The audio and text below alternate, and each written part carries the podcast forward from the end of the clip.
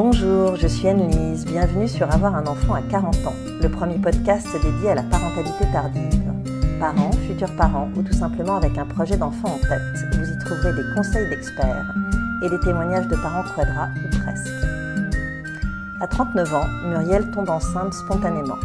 Mais suite à cette grossesse tardive et sans désagrément, des douleurs étranges de plus en plus vives se manifestent dans son bas-ventre. Elle est atteinte d'endométriose, une maladie qu'elle couve sans vraiment le savoir depuis plusieurs années. Elle nous raconte son parcours du combattant pour se faire opérer et se débarrasser enfin de ces douleurs envahissantes. Bonjour Muriel. Bonjour. Muriel, je te laisse te présenter en quelques mots à nos auditeurs, nous dire euh, qui tu es, ce que tu fais dans la vie et de qui est composée ta famille. Alors, je suis graphiste en freelance, j'ai 43 ans aujourd'hui et je suis l'heureuse maman d'une petite Noémie de 4 ans euh, je ne vis plus avec son papa, mais on s'entend très bien. On reste une famille, mais séparée. Super, c'est pas mal déjà. c'est pas mal. Tu vas nous raconter comment tu es devenue maman en dépit de ton endométriose. Mais j'aimerais qu'on commence par parler du désir d'enfant. Est-ce que c'était une évidence pour toi de devenir maman? Alors en fait, c'était pas une envie à tout prix. Et je m'étais toujours dit que si ça n'arrivait pas, ce serait pas grave. Donc voilà, j'avais envie, mais euh, de manière un petit peu distante, on va dire. D'accord, ouais, c'était pas du tout une obsession. C'était pas du tout une obsession, non. Du coup, vers quel âge ce désir d'enfance se manifeste? En arrivant proche de la trentaine, je me suis dit, oulala, mais euh, tous mes amis se casent. Et moi, je n'avais pas de vie sentimentale euh, tout à fait stable et posée, ce qui me posait à moi, pas de problème. Mais en fait, à voir autour de moi bah, les gens qui commençaient à se caser, je me suis dit, ah ben, ce serait peut-être bien aussi que, que j'y pense. Et puis, en fait, je me suis mise en couple avec euh, quelqu'un avec qui je m'entendais très bien. Je crois qu'on est un peu rentré dans le moule. On a 30 ans, on commence à se poser. Et puis, euh, au bout de quelques années euh, à vivre ensemble, où on s'entendait donc bien, on s'est dit de manière un petit peu logique, on a 30 ans passés, on est ensemble depuis 3 mm. ans, et eh bien on met un enfant en route. C'est là que ça a commencé à coincer, puisqu'en fait, euh, bah, l'enfant n'arrivait pas. J'ai commencé à me poser des questions, pas du tout sur mon désir d'enfant, mais plutôt sur ma capacité à enfanter. Du coup, j'ai souhaité, euh, pour lui comme pour moi d'ailleurs, qu'on suive des examens euh, pour voir s'il y avait un problème ou pas en allant voir une gynéco, euh, en lui expliquant un petit mhm. peu euh, bah, le fait que voilà, je tombais pas enceinte. C'est à ce moment-là que m'a été diagnostiquée une adénomiose diffuse. L'adénomiose, c'est une forme d'endométriose, mais non invasive. Voilà, c'est ça. C'est une endométriose qui se limite à l'utérus. Donc ça, je le sais aujourd'hui, je le sais depuis quelques mois. Mais à l'époque, donc je devais avoir euh, ouais, 34 ans, je pense, je me suis pas du tout posé la question on a quand même prononcé le terme d'adénomiose. Adénomiose, oui, mais pas endométriose. Ça on ne l'a pas relié du tout à l'endométriose. Absolument pas. Et puis surtout, la gynécologue m'avait dit, euh, a priori, ça va pas vous empêcher de tomber enceinte. Voilà, ça n'empêche pas une grossesse. Donc moi, j'ai gardé que ça en tête. J'ai même pas cherché à aller savoir ce que c'était exactement. Euh, j'ai un peu fait un blackout là-dessus, et comme ça continuait à ne pas fonctionner, enfin que, et que ton compagnon ne et souhaitait que mon compagnon voilà ne souhaitait faire, pas euh, un bilan, alors qu'on sait que 30% euh, des cas d'infertilité euh, sont dus à une mauvaise qualité de sperme. Voilà, mais ça je pense qu'il n'avait pas envie de le savoir non plus. Lui aussi devait faire une sorte de petit déni de son côté. En fait, à partir de ce moment-là, je suis allée voir une psy parce que ça a remis un petit peu en question bah, justement la question du désir de l'enfant et non pas seulement la question de la capacité à enfanter. Mhm. Et je me suis rendu compte qu'en fait, même si j'appréciais vraiment beaucoup mon compagnon et qu'on avait une vie euh, très sympa, très cool, j'étais pas forcément amoureuse de lui. Et puis que ce désir d'enfant, c'était pas forcément le mien. Que je répondais plus probablement à une injonction euh, un peu sociétale. Euh, T'es une femme, t'as 30 ans, il est temps de faire un gamin. Qui est encore très forte aujourd'hui, ah rappelons-le, et qui fait parfois des ravages je me suis séparée de lui. J'ai passé euh, un petit peu de temps où j'étais célibataire, mais plutôt célibataire euh, heureuse. Après un an et demi, on va dire, euh, j'ai rencontré celui qui allé devenir le père de ma fille. J'avais 36 ans passés. Je lui avais clairement dit, mais dès le début de notre relation, si toi tu ne souhaites pas avoir d'enfant, si tu n'as pas de désir d'enfant, dis-le moi tout de suite. En gros, je vais pas perdre mon temps. Le temps est quand même un peu compté quand on est une femme. Donc là, je me sentais prête. C'était un peu différent de euh, c'est le moment, attention. Ouais, tu, je me sens- tu avais cheminé là. Voilà, j'avais cheminé et je peux dire que mon vrai désir d'enfant est arrivé finalement assez tardivement. Oui, mais 38 ans, euh, c'est un peu l'âge de l'horloge biologique. C'est ça. C'est vraiment un âge charnière. C'est à ce moment-là aussi où la qualité euh, des, des ovocytes, la qualité même plus que la quantité, commence à baisser en fait. Que tout est lié. Enfin, il n'y a pas grand-chose. C'est de- ça, exactement. Mais disons que j'avais plus l'impression de répondre à une peur ni à euh, une injonction euh, sociétale. Assez rapidement après avoir emménagé ensemble, on s'est lancé et ça venait pas. J'ai pas tellement attendu avant d'aller consulter par rapport à, à ce désir d'enfant. Et c'est là qu'effectivement je suis tombée sur euh, une gynécologue qui m'a dit Ouh là là, mais à votre âge, si vous tombez enceinte, c'est déjà bien. Ouais. Premier discours anxiogène. Donc là, ça m'a quand même un peu mis un coup. euh, et elle m'avait dit, ce serait bien de faire un examen dont j'ai oublié le nom, qui est l'examen euh, des, Des, trompes, trompes, oui, l'hystériosalpingographie. en me disant, voilà, si les trompes sont bouchées, euh, on le saura tout de suite. Il faut écarter ce, ce problème si- s'il y en a un à ce niveau-là. Donc j'ai fait l'examen assez rapidement. Euh, le médecin donc, qui a- qui m'a donné les conclusions de l'examen était plutôt rassurant, mais il n'y avait pas rien non plus. Et une fois de plus, un peu comme pour l'adénomiose, j'ai pas cherché à en savoir plus. Moi, j'ai juste retenu le fait qu'ils me disent c'est bon, vous en faites pas, il n'y a pas de souci, ça va marcher. C'était un peu nébuleux. Mais c'était nébuleux. Ouais. J'ai un peu laissé ce qui Ouais. ne m'arrangeait pas dans, dans l'ombre. Et puis, je me suis juste contentée du fait qu'il me disait qu'il n'y aurait pas de souci. Je suis tombée enceinte. Euh, La grossesse s'est bien passée, même si du fait que c'était déjà considéré comme une grossesse euh, tardive. À alors que- 38 ans. Donc j'avais 38 ans. J'étais beaucoup plus surveillée. Alors, euh, ouais, dis-moi un petit peu ce qui, qu'est-ce qu'on te faisait, des, des, des prises Alors, de sang j'ai eu plus beaucoup de prises de sang. Voilà, j'ai eu plus de prises de sang qu'une plus jeune femme. Enfin, j'ai j'ai l'impression de passer ma vie au labo, quoi, euh, dans, dans les premiers mois de la grossesse. La, la fin de la grossesse s'est mieux passée. Ça a commencé à, à vraiment se détendre pour moi euh, après cinq mois, en fait. Ok. Et, comment se passe euh, le postpartum? Comment est-ce que tu vis l'arrivée euh, de ta fille? Hyper bien. Ça a été hyper fluide, hyper naturel. Entre ma fille et moi, ça a été génial. Et puis, c'est vrai que contrairement à mes amis qui ont eu des enfants, donc plus en début de trentaine, j'ai pas du tout senti euh, comme une privation bah, le fait de moins sortir, de plus boire, même si euh, j'étais pas non plus un pilier de bar, mais je veux dire, je sortais beaucoup avant. Pas de sentiment de sacrifice en fait. Ah, pas du tout. Et donc suite à cette grossesse et à cet accouchement que tu vis euh, donc plutôt très bien, tu me disais que tu, re- tu remarquais quand même des changements euh, physiologiques, notamment au niveau des règles. Complètement. Euh, moi, jusqu'à ma grossesse, j'avais des règles régulières, courtes, peu abondantes, même sans pilule, j'en- j'entends par là, puisque la pilule, finalement, je l'avais arrêtée euh, quand même depuis un petit moment. Et suite à mon accouchement, bon, bah voilà, il y a le retour de couche, etc. Donc là, je me dis, ok, il y a un flux plus important, c'est normal. Je me suis même demandé si ça avait débouché quelque chose, parce que à partir de mon accouchement, bah, j'ai eu des règles plus douloureuses, plus abondantes, plus longues. Vraiment un, un énorme changement. Et malgré tout, je suis tombée enceinte à nouveau, mais sans, sans le savoir. Au bout d'un moment, je me dis, tiens, mais mes règles là sont quand même super longues. Là, je constate que ça fait plus de 15 jours que j'ai mes règles. C'est pas tout à fait normal. Et tout de suite, comme ça, instinctivement, je me dis, waouh, il y a peut-être un problème, et je sais pas pourquoi, mais je me dis, il y a peut-être un problème de grossesse extra-utérine. ou- Donc, je vais acheter un test, et effectivement, je suis enceinte. Donc, je vais direct aux urgences gynéco à, à Saint-Joseph. J'ai un- une échographie qui confirme qu'effectivement je suis bien enceinte. C'était bien une fausse couche puisque le taux euh, descendait, mais en fait euh, l'embryon a mis euh, des semaines à se décrocher. Des semaines alors que normalement on te donne un médicament et ça se fait en quelques jours. Voilà, donc en fait on m'a pas donné de médicaments, On t'a Ah. pas proposé un curetage non plus on m'a pas proposé de curetage non plus, euh, on m'a juste euh, dit euh, qu'il fallait que je revienne au même endroit, donc c'est-à-dire aux urgences gynéco.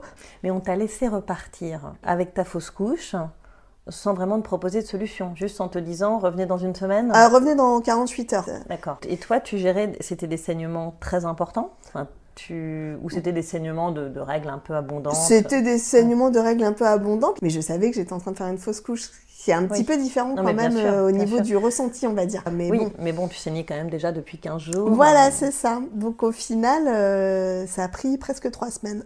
Donc tous les trois jours, tu allais faire ta petite prise de ça. sang et on ne te proposait rien d'autre. Effectivement. Mais qu'est-ce qu'on t'expliquait que ça allait descendre tout seul euh, Qu'il que- fallait attendre que ce soit euh, sous tel seuil pour être sûr que c'était bien, bien décroché pour de bon, quoi. Ça, ça se passe euh, très bien.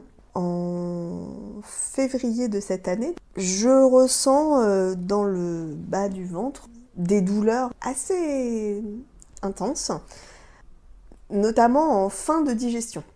Peut-être que c'est le syndrome du côlon irritable. Voilà, merci euh, Doctissimo et les diagnostics Ouais. Google. hein. Je me dis, ah, c'est peut-être ça. Donc, euh, très naïvement, je prends des charbons euh, pour essayer de, voilà, de, de voir si ça a une incidence. Alors, effectivement, le fait de prendre des charbons, je me rends compte que ça atténue un peu la douleur.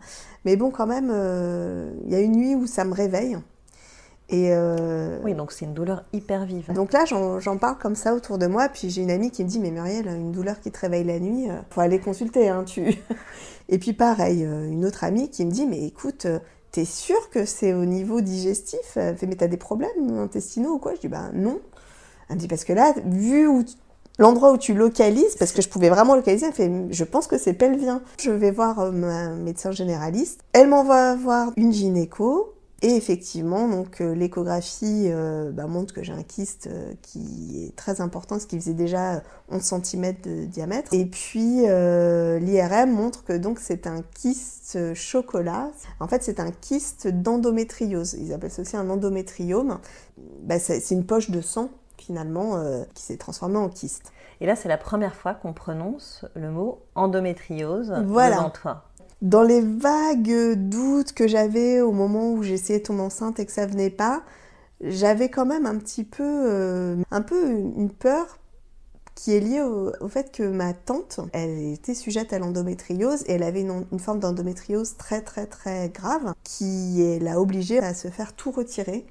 Donc euh, tout, tout l'appareil reproducteur. Donc moi je savais que dans ma famille, il y avait eu un cas comme ça et c'était un peu une crainte euh, un peu latente où je me disais, oh là là, mais moi j'espère que j'ai pas quelque chose de cet ordre-là. Et là, du coup, le mot endométriose est prononcé et je me dis, ah ben en fait, euh, c'est- un peu comme si je l'avais toujours su. C'était un peu relégué dans un coin de ma tête, euh, un endroit où j'avais pas trop envie d'aller voir. Je retourne voir ma gynéco avec les résultats qui me dit, bon bah écoutez, on reste pas avec un kyste hein, de 11 cm et surtout un kyste d'endométriose. Il y a sûrement des adhérences. Donc c'est là où j'entends parler de, de- de ces- cette histoire d'adhérence euh, voilà, sur d'autres organes. Mhm. Le fait donc que en fait, les cellules sont allées coloniser d'autres organes. Voilà, Ouais. c'est ça. Donc elle me dit, euh, il faut opérer, euh, je vous recommande d'aller dans le service de tel docteur euh, au diaconesse. Ne perdez pas de temps, je vous fais un courrier. En plus, un kyste, ça peut avoir aussi d'autres répercussions. Dans certains cas, c'est rare, mais ça peut arriver. Ça peut comprimer l'artère fémorale et là, c'est super grave. Plus le kyste est gros, donc, euh, plus il y a ouais. de risques. Débarrassez-vous de ça. Dans une certaine urgence. dans une certaine urgence. Et elle m'avait dit, euh, il se peut qu'on vous propose une euh, ménopause artificielle.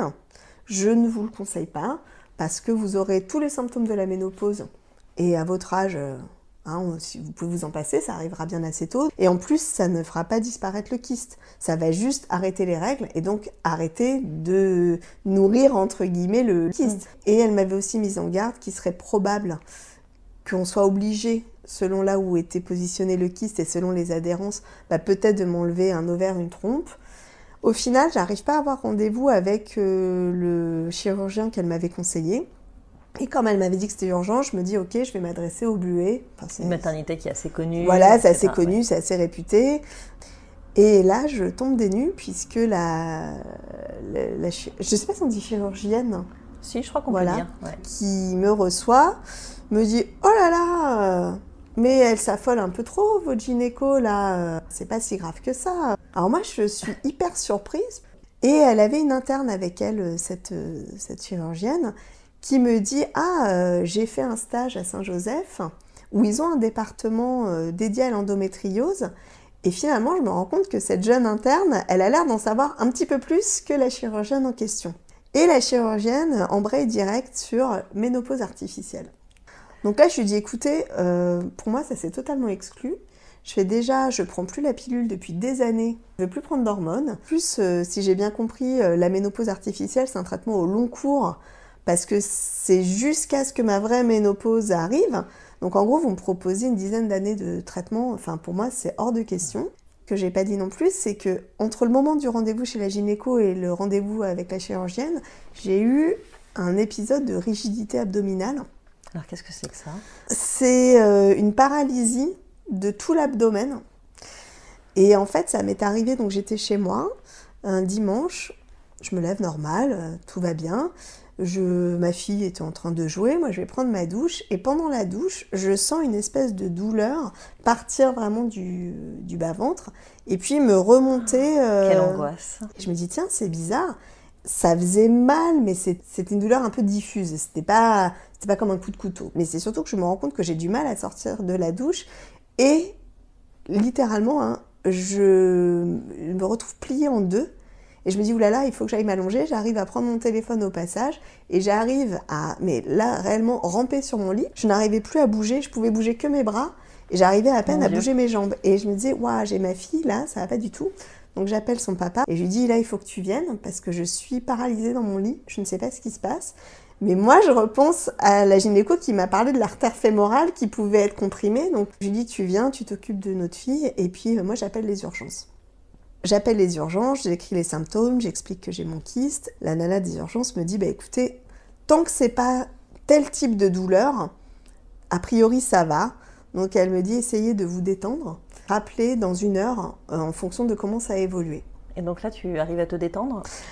Bah bizarrement oui, mais moi je fais tout à fait confiance en fait au médecin. hein. J'ai une espèce de confiance comme ça. Je me dis bon, euh, si j'étais en danger de mort, euh, Il me le dirait il me le dirait, il me dirait appeler les pompiers tout de suite. Puis en fait au bout de deux heures, je retrouve un peu de mobilité.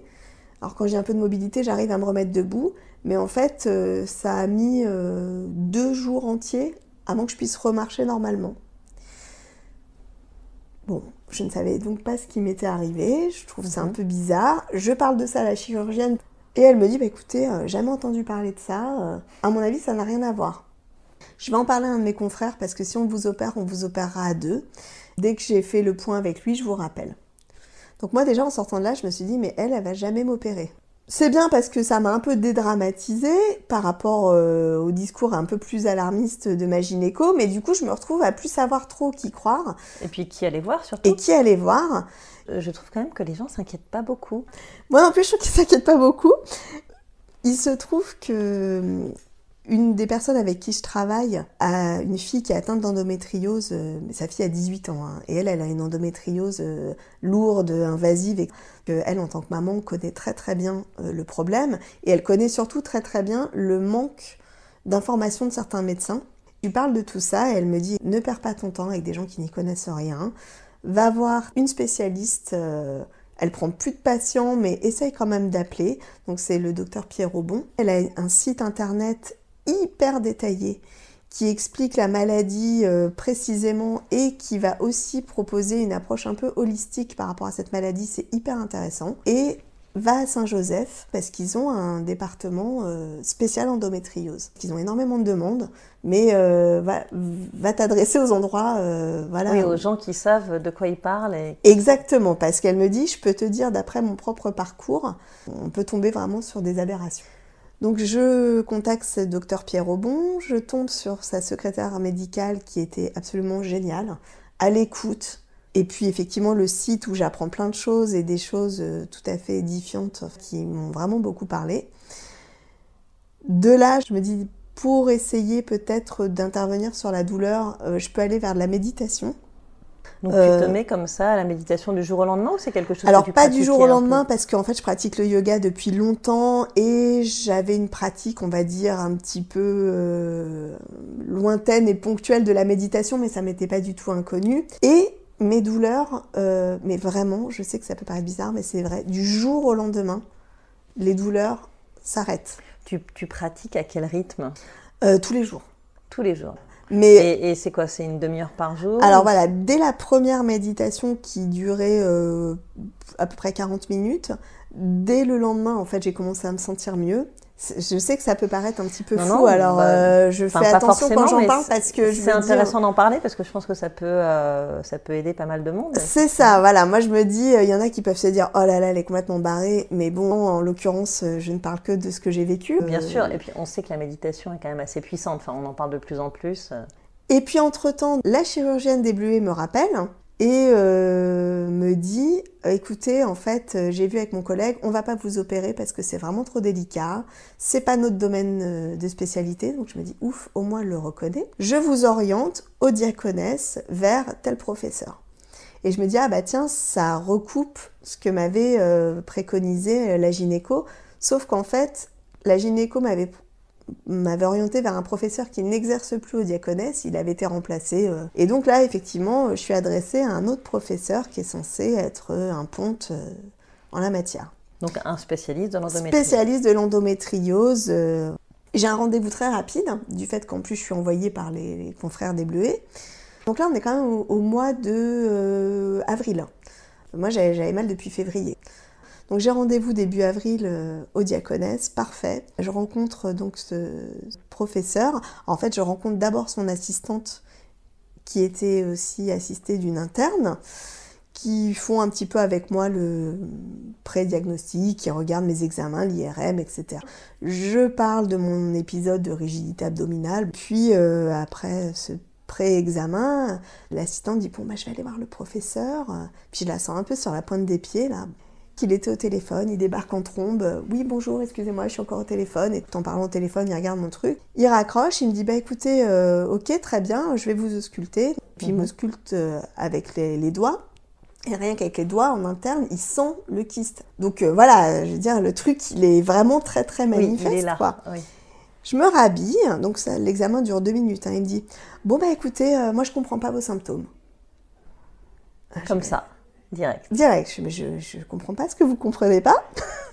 je vais voilà, je, vous avez l'IRM, j'ai un kyste qui fait 11 euh, cm de diamètre. Vous avez eu l'occasion de le palper. Vous l'avez senti, je l'ai bien senti aussi. Euh. il me dit oui, mais un coup vous avez mal, et puis un coup vous avez plus mal. Je dis bah effectivement, c'est les douleurs pelviennes qui m'ont alerté et qui ont fait qu'on a découvert que j'avais un kyste, mais il se trouve que depuis euh, quelques temps là alors, je, m'abstiens de lui dire que je fais de la méditation parce que je me suis dit, alors là, il va, il va, me, voilà, il va me regarder avec des yeux comme ça. Je dis, il se trouve qu'effectivement, je n'ai plus de douleur. Euh, mais malgré tout, le kyste est toujours là. Moi, je, vous préconise plutôt euh, la ménopause artificielle. Donc je dis, bah, écoutez, pour moi, c'est totalement exclu. Et je lui dis, euh, j'ai juste envie de m'en débarrasser. Et il me dit, mais moi, je suis pas là pour vous en débarrasser. Waouh. Donc moi, je reste un petit peu comme ça, là, interdite. Je me dis, qu'est-ce qu'il me raconte? Je vois la petite assistante et l'interne qui étaient, mais désolée, qui faisaient des têtes euh, vraiment, genre, on est désolé de ce qui est en train de se passer. Texto, il me dit, euh, pour moi, vous ne je n'opère que si on souffre, et pour moi, vous ne souffrez pas assez. Je lui parle de mon épisode de rigidité abdominale. Il me dit, écoutez, euh, ça, je ne sais même pas ce que c'est donc comme si un peu j'inventais. Et je lui dis, je sais pas, et le risque d'artère fémorale comprimée Il me dit, mais ça, ça peut vous arriver de la même manière que vous pourriez vous faire renverser en traversant la rue. Ça, c'est de l'argument. Il faut que j'attende d'être plié en deux pour revenir vous voir. Il me dit, bah exactement, on va faire ça comme ça. Et devant moi, au dictaphone, il enregistre ça, quoi. Je suis sortie de là, mais furieuse, mais vraiment furieuse. Euh, j'avais envie de pleurer, enfin, euh, puis j'étais vraiment très très en colère j'ai vraiment eu l'impression qu'il me prenait pour une espèce d'affabulatrice. Est-ce que tu as eu le sentiment que c'était un, problème de bonne femme qui Exactement. ne le concernait pas? Complètement. Euh, auquel il ne comprenait strictement rien? Moi, j'ai l'impression, effectivement, voilà, c'est un problème de bonne femme qui se raconte des douleurs, et puis tiens, d'un coup, elle a plus mal. Euh, puis bon, alors, elle veut pas prendre de traitement. Hein. Il m'avait donc dit, oui, mais de toute façon, si on vous opère, vous risquez de perdre une trompe, un ovaire. Et je dis, mais ça ne me pose pas de problème.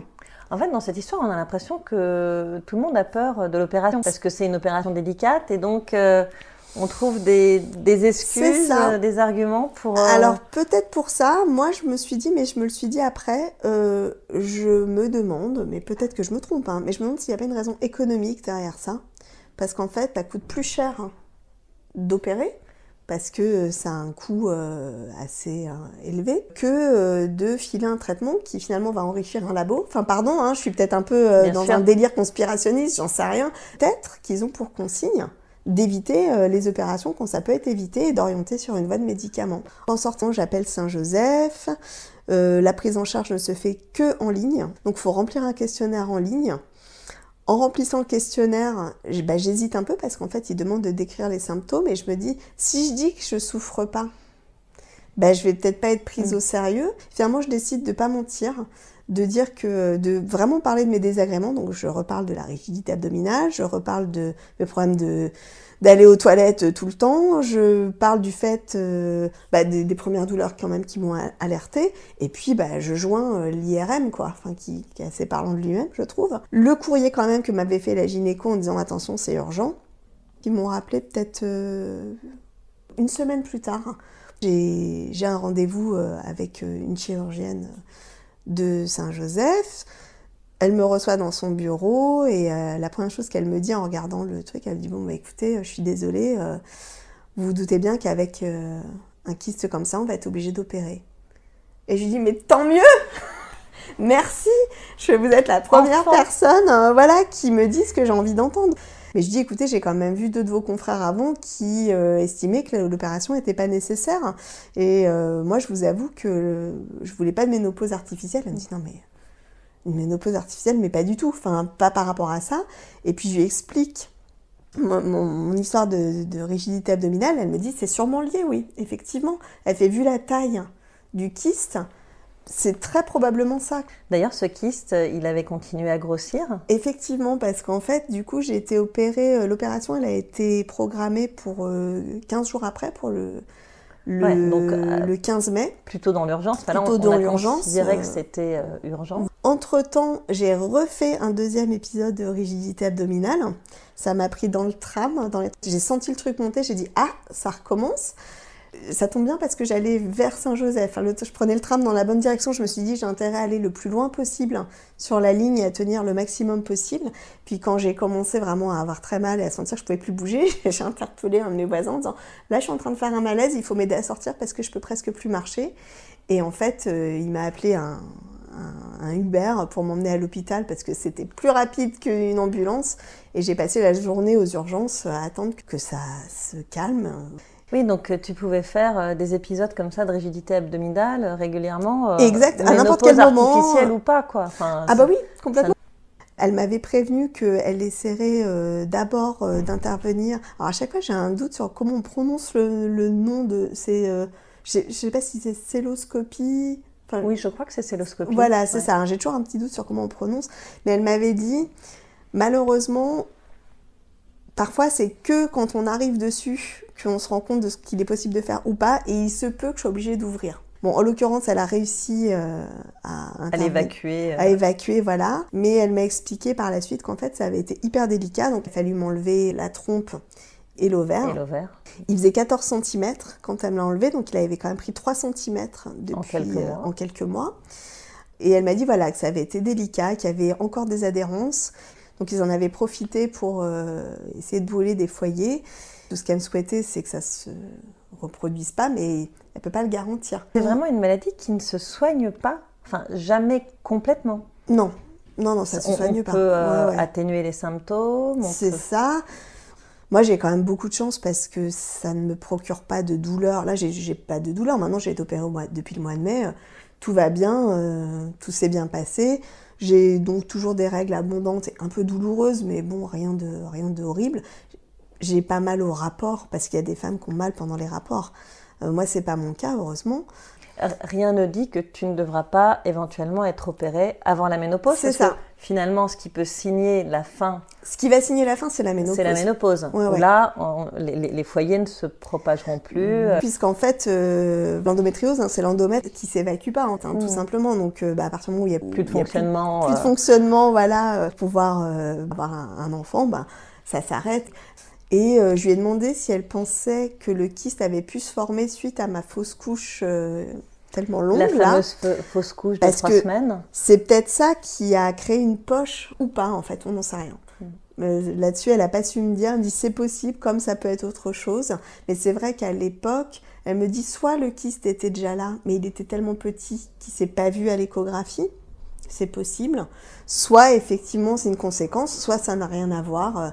En fait, euh, ils, ils, savent pas tout non plus. Hein. Non, bien sûr, oui, on sent qu'il y, a encore une grande part de mystère. C'est ça. Mais voilà, donc aujourd'hui tout va bien. Je vais quand même me faire surveiller un peu plus régulièrement qu'avant. Avec euh, peut-être euh, un, regard un peu plus critique sur le, monde médical et sur ce qu'on va te raconter J'ai envie de continuer à faire confiance parce que je suis quand même euh, d'une nature confiante, mais je sais que je ne m'adresserai vraiment qu'à des gens spécialisés. Est-ce que tu as senti qu'il y avait, beaucoup de tabous aussi autour de, l'endométriose? Je ne sais pas, peut-être quand on a parlé autour de toi. Le truc, c'est que moi-même, je connaissais pas vraiment. Euh, donc, je suis allée sur des sites comme Endo France. J'ai vu sur Instagram pas mal de, femmes qui parlaient de, leur expérience et notamment il y a euh, Lena Denham là, de, de la série Girls qui elle en souffre et qui en a beaucoup parlé. Je pense qu'on en parle un peu plus en tout cas pour moi, comme dans le yoga, le corps et l'esprit sont liés. Hein. De toute façon, on est un tout, donc c'est toujours intéressant de mettre en lien ce qu'on peut avoir comme symptômes et comme maladie, et puis euh, bah, notre vécu. Euh.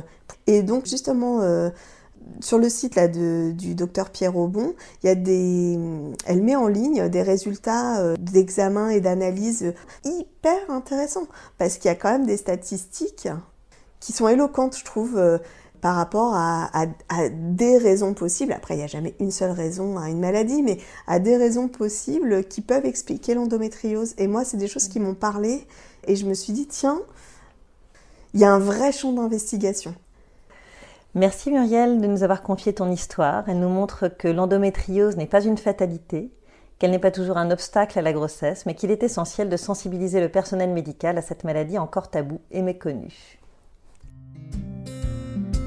Merci à vous, chers auditeurs et auditrices, de nous avoir écoutés. J'espère que ce podcast vous a intéressé, qu'il vous a inspiré et peut-être même déculpabilisé. Pour poursuivre les échanges et la discussion, je vous invite à nous rejoindre sur notre page Facebook.